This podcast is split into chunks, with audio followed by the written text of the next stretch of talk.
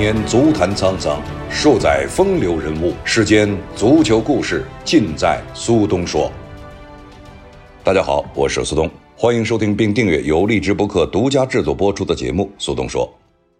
本期节目，我们来聊一聊来自波兰的大杀器莱万多夫斯基。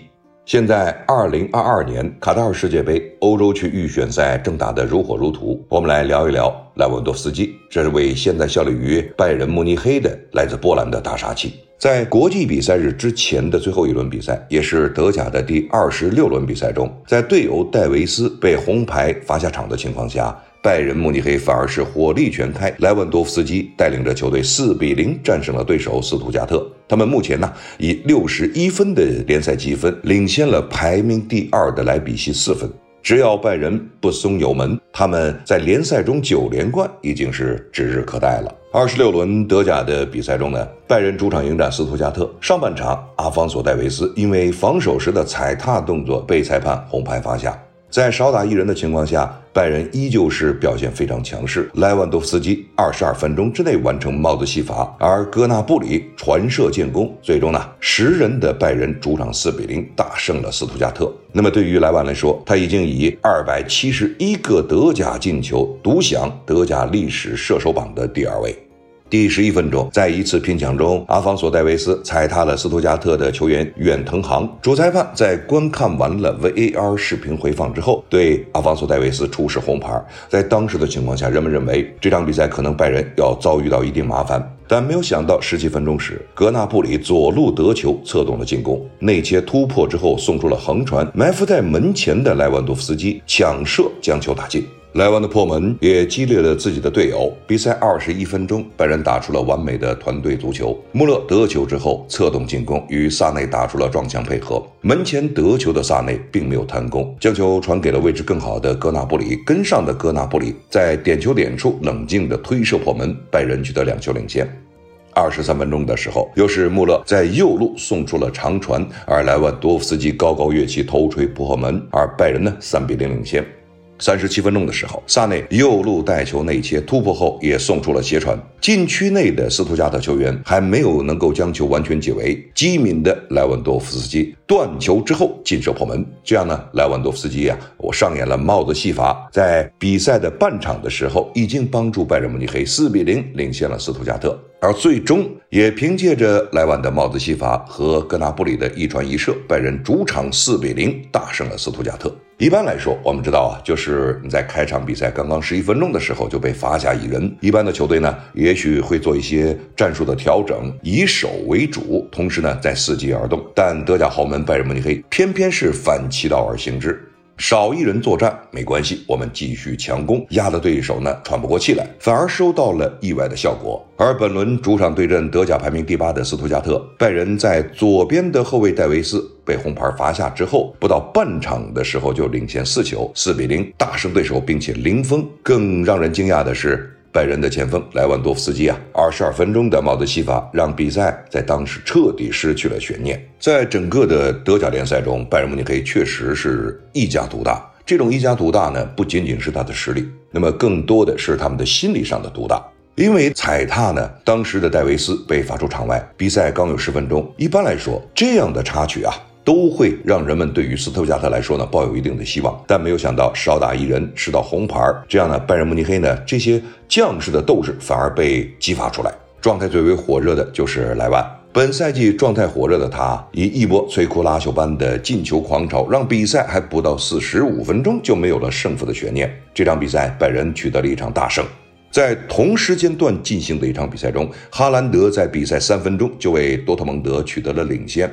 而在此之前接受媒体采访时，哈兰德也无奈地表示，每当他感觉要缩小与莱万进球差距的时候，莱万多夫斯基就完成了帽子戏法。而这一次，哎，如出一辙。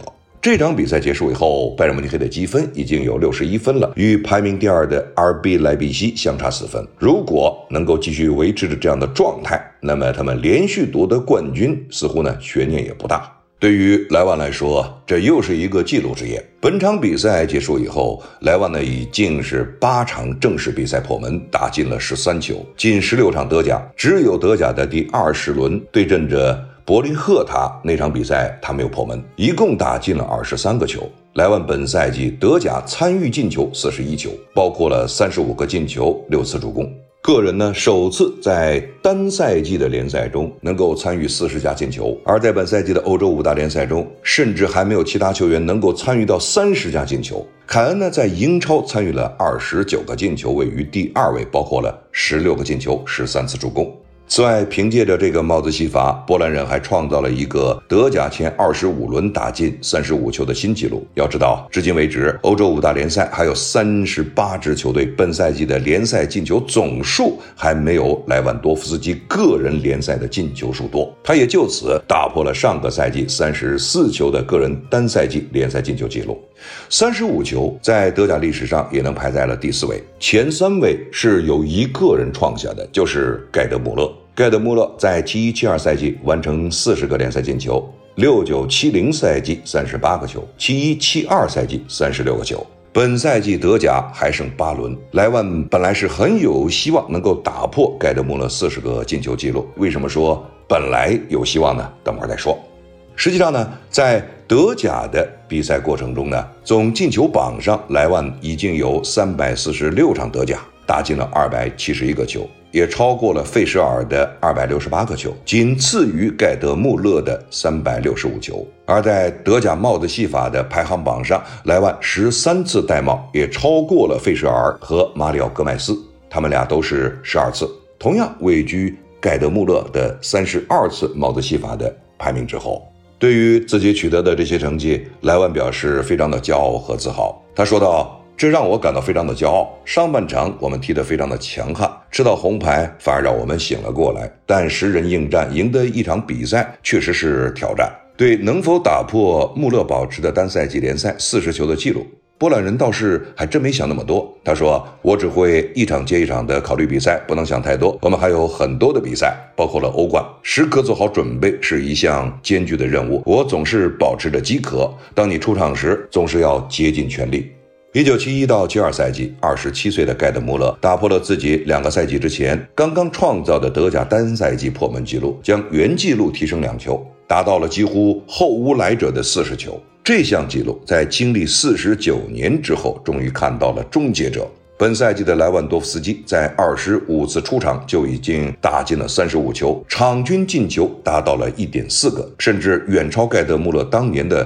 场均数据。当年呢，盖德穆勒是三十四场四十球，场均一点一八个。在本赛季德甲还剩差不多八轮的情况下，莱万只要再进六球，就能够打破这个神话般的记录。在足球杂志或者网上记载的记录当中啊，盖德穆勒的德甲破门记录几乎是后无来者、无法超越的一个神一般记录。但是莱万本赛季持续的越老越妖式的踢法，让人不禁感叹，他才是新纪录的拥有者。在欧洲五大联赛的历史上，还从未有过年纪超过三十岁还能够在单赛季联赛破门数超过四十球的球星。梅罗曾经在西甲联赛中多次上演过四十加，甚至单赛季联赛五十球的超级表现，但是大于三十岁的年纪啊。这些神奇记录就再也没有出现过了。今年夏天，较年满三十三岁的莱万却极有可能在本赛季创造欧洲足坛新纪录。单看目前的这三十五个进球的记录，历史上除了盖德穆勒之后，德甲找不到第二人。莱万在超越上赛季的三十四个德甲进球个人纪录的同时，也暂列德甲历史单赛季进球榜第四位。莱万突破四十球大关，应该说，如果没有太大的影响的话。这是一个绝对有希望能够达成的目标。如果能够达成的话，他将会成为五大联赛历史上第一位单赛季联赛进球超过四十球的年龄三十加选手。只要在国际比赛日之后，客场对着莱比锡二 B 的榜首大战中能够完成进球，莱万还可以成为德甲历史上首位单赛季对十七个对手进球通关的球员。不过啊，这个可能达不到了。我们知道莱万受伤了，他可能要休息一段时间。你不得不感叹，有的时候啊，就是人算不如天算，时也命也。其实不仅如此，莱万如果不出大的意外的话，他几乎已经锁定了本赛季的欧洲金靴奖。莱万在欧洲金靴榜上以七十分高居第一，远远超出了排名二三的梅西和 C 罗，他们都是四十六分。德甲金靴呢，则早已失去了悬念。莱万多夫斯基领先排名第二的安德烈·席尔瓦与哈兰德多达十四个球。躺着也能拿到个人第六尊的德甲小钢炮已经成为事实。同时呢，莱万也极有可能成为本世纪继梅西、C 罗和苏亚雷斯之后，又一位在五大联赛单赛季联赛破门数达到四十加的神射手。莱万与哈兰德的金靴之争，由德甲一直争到了欧冠联赛。上赛季的欧冠，莱万多夫斯基啊打进了十五个球，成为金靴，而哈兰德以十球排在第二位。本赛季的欧冠联赛，哈兰德则以十球排在第一位，而莱万多夫斯基有五球进账。换言之，两个人近两个赛季的欧冠联赛总共打进二十个球，远远抛开了紧随其后的姆巴佩、本泽马，两人分别进了十一球和十球。从这两个赛季的欧冠进球数也可以看出啊，莱万多夫斯基和哈兰德这两个人的高效率的进球。有一项数据表示，就是莱万呢在战胜了斯图加特那场比赛中上演帽子戏法，他也是用了三十六场比赛就将本人的各项本赛季的赛事在俱乐部的进球数提升到了四十二个。也正是截至到现在呢，莱万多夫斯基啊已经连续的六个赛季俱乐部进球达到了四十加。这个赛季已经达到了四十二个球，而上个赛季总共一共有五十五个球，而一八一九赛季是四十个球。同时，据 Opta 的数据统计，莱万呢近五个赛季一共打进了四十一个欧冠进球，与 C 罗呢并列同期第一。在正在进行的一场欧冠的八分之一的次回合比赛中，拜仁主场一比零领先着拉齐奥队，而莱万多夫斯基也打入一球。同时呢，他们已经进入到了下一轮，准备与巴黎圣日耳曼队一掰手腕。三月二十二号，这位波兰国家队的队长效力于拜仁慕尼黑的前锋莱万多夫斯基呢，在总统府获得了波兰总统的授勋。波兰复兴勋章是政府为奖励在各个领域做出突出贡献的个人而设立的国家级勋章，它是波兰公民能获得的第二重要的勋章，仅次于白鹰勋章。莱万多夫斯基本次获得的是波兰复兴勋章的第三节及指挥官十字勋章。他成为了第一批获此殊荣的波兰足球运动员。在获得了这个勋章以后，他跟随着波兰国家队出征国际比赛日，也是世界杯欧洲区的预选赛，有三个对手：匈牙利、安道尔和英格兰。在一九二零赛季德甲收官战中，拜仁四比零大胜了沃尔夫斯堡，也创造了追平德甲历史的客场十连胜，联赛进球破百。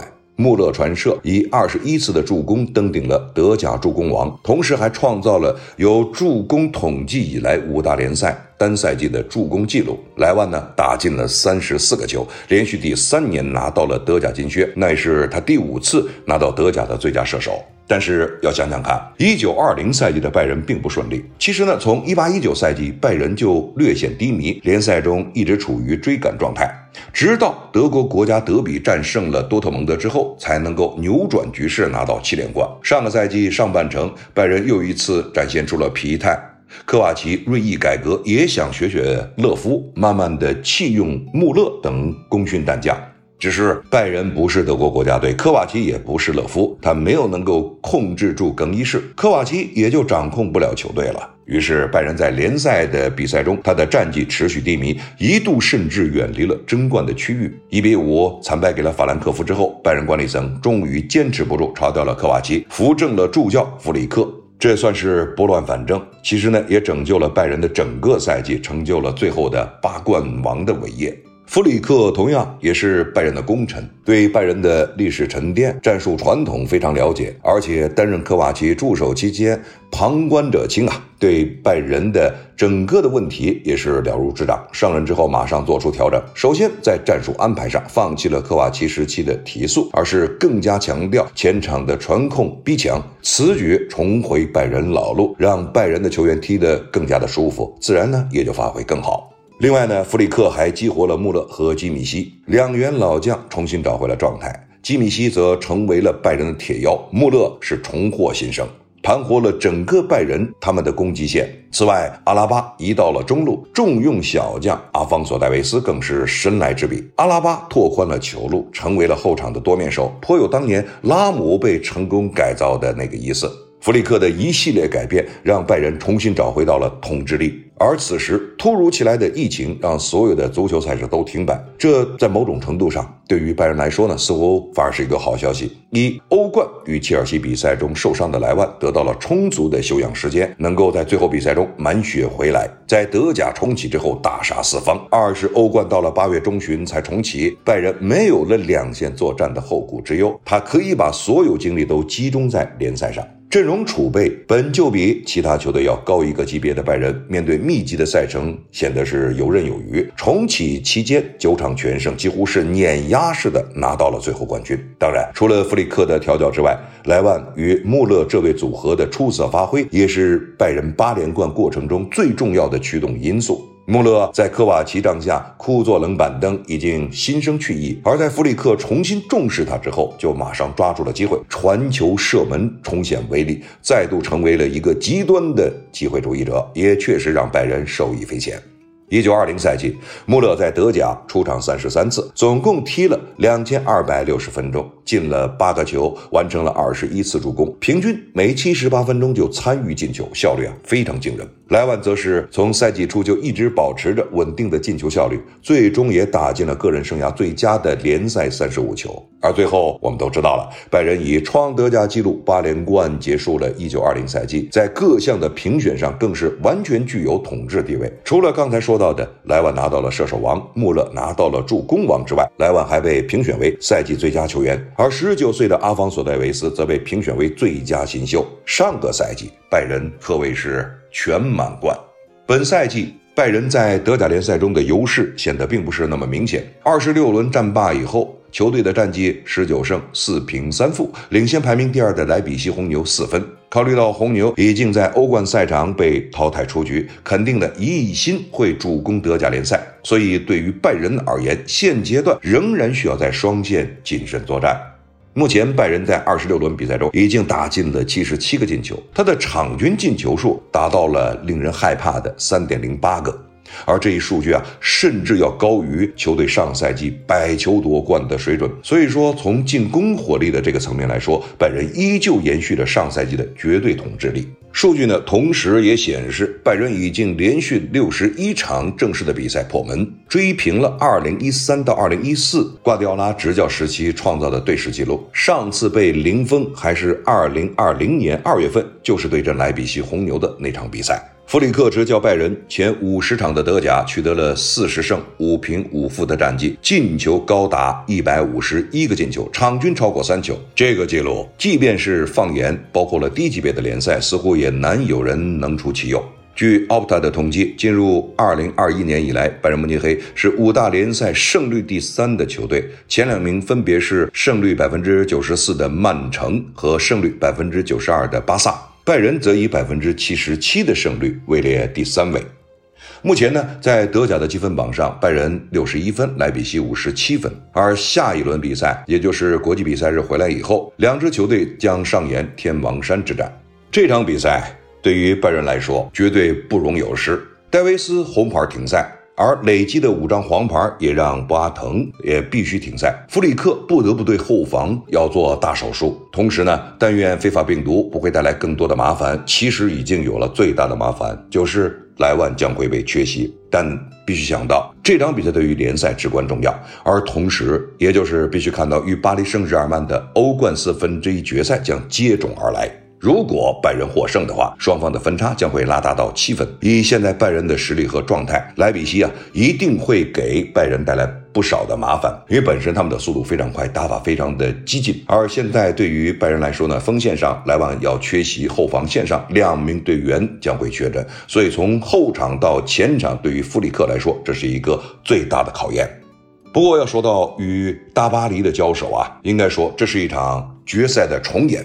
巴黎圣日耳曼与拜仁慕尼黑真是冤家路窄，再次相遇。在欧冠八强的对阵抽签结果出来以后，人们非常关注的就是这场比赛——大巴黎与拜仁的交手。毕竟这是欧冠决赛预热战。上个赛季欧冠决赛的两大主角正是他们。在欧冠历史上，两队一共交手过九次，大巴黎五胜四负，两队均打进了十二球。而近年来，双方在欧冠中遭遇过两次，其中呢，在一七一八赛季小组赛中，大巴黎主场三比零战胜了拜仁，拜仁主场三比一完成复仇。在上个赛季。季的欧冠决赛中，拜仁以一比零小胜大巴黎夺冠，科曼打进了全场唯一的一个进球。欧冠的走势往往取决于。比赛的细节，前锋把握机会的能力，也在很大程度上将会决定谁能晋级。莱万、姆巴佩都是当今最出色的得分手，而这个赛季呢，莱万出场三十五次，打进三十九球；姆巴佩则在三十五场比赛中打进了二十八个球。上个赛季欧冠决赛，姆巴佩留下了永远的痛。他曾经有一次非常好的机会，中距离推射。但可惜啊，这个绝佳机会让他浪费了，直接把球软绵绵的踢进了诺伊尔的怀中。再次面对拜仁，他能否完成自我救赎？八分之一决赛中，内马尔因伤无缘对阵巴萨。不出意外的话，内马尔将会能够出战拜仁。上赛季欧冠决赛中，虽然巴黎最终输了球，但内马尔的个人表现仍然可圈可点。他比怯场的姆巴佩显得更加的稳定。在加盟巴黎之后，内马尔一直远离金球奖的评选。这很大程度上源于他缺乏一场或者一系列真正有代表意义的比赛。截至目前，内马尔代表着大巴黎在各项比赛中一共出场了十八次，十三个进球，六次助攻。至少可以肯定，内马尔在受伤之前的状态还是不错的。这两支球队在这次交手中，相信一定是卯足劲头。对于大巴黎来说呢？想当然，一雪前耻，完成复仇之战。而对于拜仁来说，虽然没有了莱万，缺乏莱万，但是对于弗里克来说，他相信有更多的兵源供他使用。同时，球队在进入到了这样阶段的比赛中，每一个人的状态都有可能提升一两个档次。日前，拜仁球星哈维·马丁内斯在接受拜因体育的 Football Show 这个节目采访的时候表示，自己认为巴黎的比赛呢会显得非常艰难，双方晋级的概率都差不多，两支球队都具备晋级决赛的实力。马丁内斯还说，这会是一场非常艰难的比赛。我认为在两回合制的比赛中，在各个方面来说呢，大家都很均衡，晋级的概率各占百分之五十。而作为球员，我们非常渴望参加这样的比赛，这是每一个人的梦想。如果我们开始讨论巴黎的威胁点，我想说多长时间也都说不完。因为他们拥有太多优秀的球员，当然最具威胁的两名球员，一个是姆巴佩，一个是内马尔。他说，近几个赛季，巴黎在一方面呢取得了长足的进步，那就是他们不再是几名球星单兵作战，而是形成了一个有能力的整体。我对埃雷拉非常了解，也和他一起踢过球。我们现在要面对的是欧冠四分之一决赛，每一场比赛都有很高的难度。我认为巴黎和拜仁都具备晋级欧冠决赛的实力。其实呢，马丁内斯这一段的采访，在某种程度上也确实前瞻了这两支球队在欧冠中的交手。但是呢，有一个前提，就是你现在必须考虑莱万多夫斯基要缺阵。那么莱万多夫斯基啊，在代表着波兰进行的世界杯欧洲区的预选赛打了三场比赛。其中呢，包括匈牙利和安道尔。那么在和英格兰的比赛中，他将会因伤缺席，这对于一名球员来说非常的沮丧。他是膝关节韧带拉伤，据最后的这个报道和检测，他将会缺席四到五周，也就是说，有可能整个的四月份打不了。如果打不了，那对于拜仁来说就有比较大的影响。那么我们想想看，在三比三和匈牙利打平那场比赛中，莱万有一个进球；三比零打败安道尔的时候呢，他有两个进球。在国家队他不可取代，在拜仁的这个俱乐部的比赛中，他也不可取代。现在距离盖德穆勒的单赛季联赛进球记录的四十球，他差五个。如果说，当然仅仅是如果，整个四月份打不了的话，他将会缺席差不多七场比赛。这七场比赛，无论是对于他个人创纪录，还是俱乐部联赛拿冠军，或者说在欧冠比赛中能够晋级到下一轮，影响都是非常大。但为什么前面说了那么多？也就是说呢，在德甲的联赛中，你不得不承认，有的时候他们的医术是非常高明。我记得在九十年代的时候，拜仁有一位来自巴西的前锋叫埃尔伯，他的十字韧带撕裂，当然没有断啊，在。当时我在解说那场比赛的时候，他是严重受伤。当时的队医包括了德国的医学专家，在检测以后啊，就说。他大概啊得休息一段时间，这个时间呢可能是两个月甚至三个月，但谁都没有想到，他一个月多了一点他就复出了，而且在后来的欧冠比赛中表现得非常神勇。不过呢，他最终呢也是付出了代价，就是打了一段时间以后，他的职业生涯受到了非常大的影响，他的职业生涯也最终严重的缩水。呃，可能在那一次的复出之后的不到一年，他就宣布正式退役。不过对于莱万来说，没有那么重的伤，他只是。一个拉伤。呃，如果说最终的医疗鉴定说他可能缺席四周到五周，那么他的缺席这个场次对于莱万来说影响很大。刚才已经提到这个后果了。但是呢，对于现在的拜仁，我相信啊，对于弗里克来说，他可能有预案，有 B 方案，有 C 方案。但是呢，对于莱万个人来说，这个损失就比较大了。他个人需要在欧冠比赛中进球，他也个人需要在联赛中完成进球。而对于拜仁现在的状态，就是在锋线上缺少了莱万以后，包括了其他的球员穆勒等人如何的能够弥补这个空缺，这让人感到非常的期待，也感到非常好奇。从某种程度上要说的话，莱万无论是对于俱乐部还是对于国家队，他的影响和他的决定性的作用不容置疑。不过，在欧冠这样的比赛中，尤其打到了像四分之一决赛或者八分之一决赛，只要进入淘汰赛，每个球员的心态可能都不一样。尤其呢，对于大巴黎这样的球队，有着出色的像姆巴佩啊、内马尔，如果过多的投入进攻，会不会后防线上出现一些失误，或者说出现一些漏洞被抓住，这都不得而知。从整个莱万的德甲生涯中来看呢，他是一个非常成功的前锋队员。呃，无论是在国家队的层面还是俱乐部的层面。不过这一段时间的受伤，可能对于他个人来说来的真不是时候。其中包括了这，假如说这几场比赛他打不了，他肯定打不了的就是从国际比赛日归来的。第一场联赛对着莱比锡的那场比赛，这是一场榜首大战。在刚才也提到啊，就是你四分的差距，在某种程度上，这就是一场六分的角逐。如果你赢了，七分的差距，在后面的比赛中呢，你很难去追了。如果说你万一输了，只有一分的差距，那最终是花落谁家，还是一个疑问。从莱万的个人来说呢，你三十五个进球，如果说你整个四月份打不了了。那么你在进入到五月份，也就是联赛进入到尾声了。那么联赛仅仅剩下三轮比赛，你要完成一个，比如说是呃五个进球，或者甚至更多，这确实有一定的挑战性。毕竟你刚刚伤愈复出，你的状态如何，这是一个疑问。同时，就是你在比赛中的竞技状态如何，也是一个疑问。那么在那个时候，你又要准备欧洲杯的比赛，那对于莱万个人来说呢，这又是一个挑战。所以说，在他受伤以后，呃，包括了欧洲的媒体，包括了波兰的媒体，都对莱万呢忧心忡忡。其中呢，像波兰的名宿伯尼克就说，呃，如果说他下场比赛是一个世界杯的决赛或者欧洲杯的决赛，莱万一定会冒险出战。哎，这句话其实有含义的。这个含义就是，其实他的伤势可能并没有人们想象的那么重，但是呢，为了保持最终的安全，还是让他休息足够的时间。说是四周到五周，不过我个人觉得呢，大概两周到三周，他就可以差不多能够复出比赛。不过这段时间呢。对于他的静养，或者说对于他的治疗，则是非常非常关键。从现在开始到四月中旬这一段时间，莱万的身体的恢复状态，在某种程度上决定了拜仁慕尼黑在欧冠能走多远，在联赛能走多远，同时也将决定着波兰在欧洲国家杯的比赛中将会有什么样的收获。各位收听的是励志博客独家带来的速动说，感谢各位收听，我们下次节目再见。